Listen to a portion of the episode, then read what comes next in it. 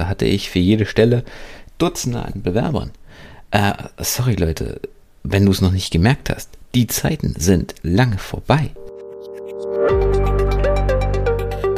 Und damit hallo und herzlich willkommen zu einer weiteren Episode von unserem Employer Branding to Go Podcast. Mein Name ist Michael Kaufhold und ich heiße dich heute hier herzlich willkommen.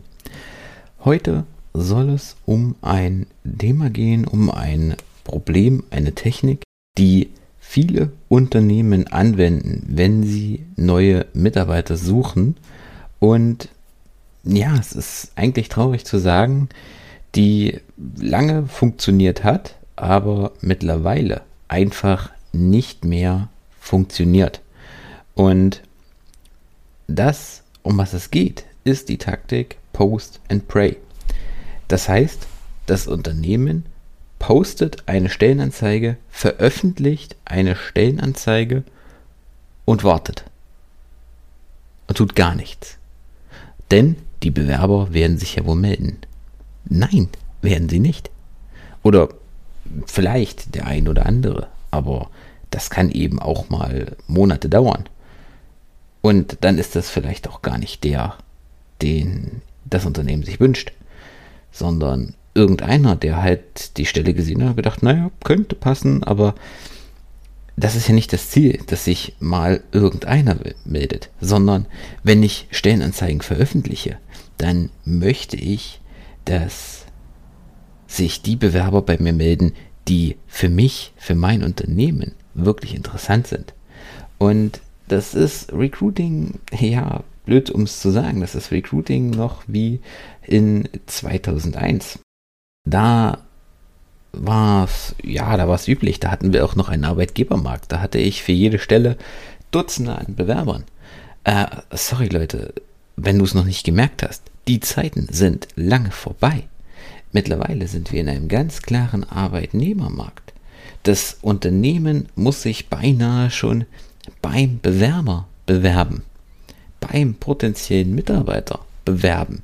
Und im Sales gibt es diese, also im Verkauf gibt es diese ganz klassische Frage, die du als Verkäufer für deinen Kunden ganz offen beantworten solltest, die sich deine Kunden ganz klar stellen, wenn sie dein Produkt haben will. Und das ist ganz klar, what's in for me? Also was habe ich davon? Was habe ich davon, dein Produkt zu kaufen? Und wenn du das nicht beantworten kannst, dann heißt es für dich ab zurück an Schreibtisch oder ab zurück an die Werkbank und darüber nachdenken, wie kann dein Produkt das Problem des Kunden lösen? Was kann dein Produkt, deine Dienstleistung für den Kunden tun? Was ist der Mehrwert? Warum sollte derjenige bei dir kaufen? Und genauso ist es auch im Recruiting. Auch hier fragen sich deine Bewerber, what's in for me? Also, was habe ich davon, wenn ich bei dir in deinem Unternehmen arbeite? Warum sollte ich meine das wertvollste, was ich besitze, meine kostbare Lebenszeit damit verschwenden, bei dir zu arbeiten? Was bringst du mir? Welchen Mehrwert bringst du mir? Was bringt mir eine Stelle bei dir? Wie ist, welche Benefits habe ich bei dir? Wie profitiere ich von der Kultur? Wie profitiert meine persönliche Entwicklung davon, dass ich meine Zeit bei dir verbringe und deinem Unternehmen äh, mit meiner Arbeit, mit meinen geistigen Fähigkeiten oder mit whatever äh, neues Geld, neue Kunden bringe. Und das musst du einfach als Unternehmen ganz klar, ganz treffend für dich beantworten. Mach nicht den Fehler zu sagen, ich poste eine Stellenanzeige und die anderen werden schon kommen. Überraschung, die werden nicht kommen. Und um die Frage zu beantworten, wenn du sagst, wenn du dich fragst, wie kannst du attraktiv auf deine Bewerber wirken und ähm, neue Bewerber für dein Unternehmen gewinnen, dann ist die Antwort auch ganz sicher nicht äh, gratis Kaffee und eine Duzkultur. Weil, ach, sorry, das ist derart abgedroschen und auch der Obstkorb ist es nicht. Das ist derart abgedroschen und oberflächlich. Ähm, ja, nee, da, damit lockst du keinen, niemanden mehr hinter irgendeinem Baum vor. Frag dich ernsthaft, welche Benefits kann ich meinen Mitarbeitern, kann ich meinen Bewerbern anbieten? Und wenn du das nicht weißt, wenn du das nicht beantworten kannst, dann musst du dir nichts aus den Fingern saugen und du musst auch nicht den Kopf in den Sand stecken. Dafür gibt es eine ganz einfache Lösung. Frag sie. Frag deine Mitarbeiter, welche Benefits wünscht ihr euch? Was wünscht ihr euch in Zukunft vom Arbeit, von mir, von, von mir als eurem Arbeitgeber? Wie soll die Zukunft hier im Unternehmen aussehen? Wie wollt ihr euch entwickeln? Was wollt ihr? Was erwartet ihr? Wie stellt ihr euch die Arbeit an diesem Platz in fünf Jahren vor? Und dann schaffst du es schon, dass du eine Unternehmenskultur schaffst, die Weiterentwicklung fördert, die Weiterentwicklung aber auch fordert, die offenes Feedback im Unternehmen fordert. Also schaffe möglichst große Transparenz in deinem Unternehmen, damit deine Mitarbeiter wissen, woran sie sind, was sie erwarten können, wie es sich weiterentwickelt, wie sie persönlich sich weiterentwickeln können und damit kreierst du eine Arbeitsumgebung, in der deine Mitarbeiter möglichst produktiv sind, in deine Mitarbeiter, in der deine Mitarbeiter die bestmöglichen Ergebnisse kreieren. Da gibt es verschiedenste Modelle, die gerade jetzt durch Corona wieder besonders äh, nochmal besonders hervorgehoben werden. Also sei es äh, flexible Arbeitszeiten nochmal, die Bedeutung hat deutlich zugenommen. Das ganze Thema New Work oder Remote Work hat zugenommen. Äh, natürlich ist das nicht der Schlüssel, natürlich passt das nicht auf alle ähm, Unternehmen auf alle Formen. Aber du musst dich damit auseinandersetzen.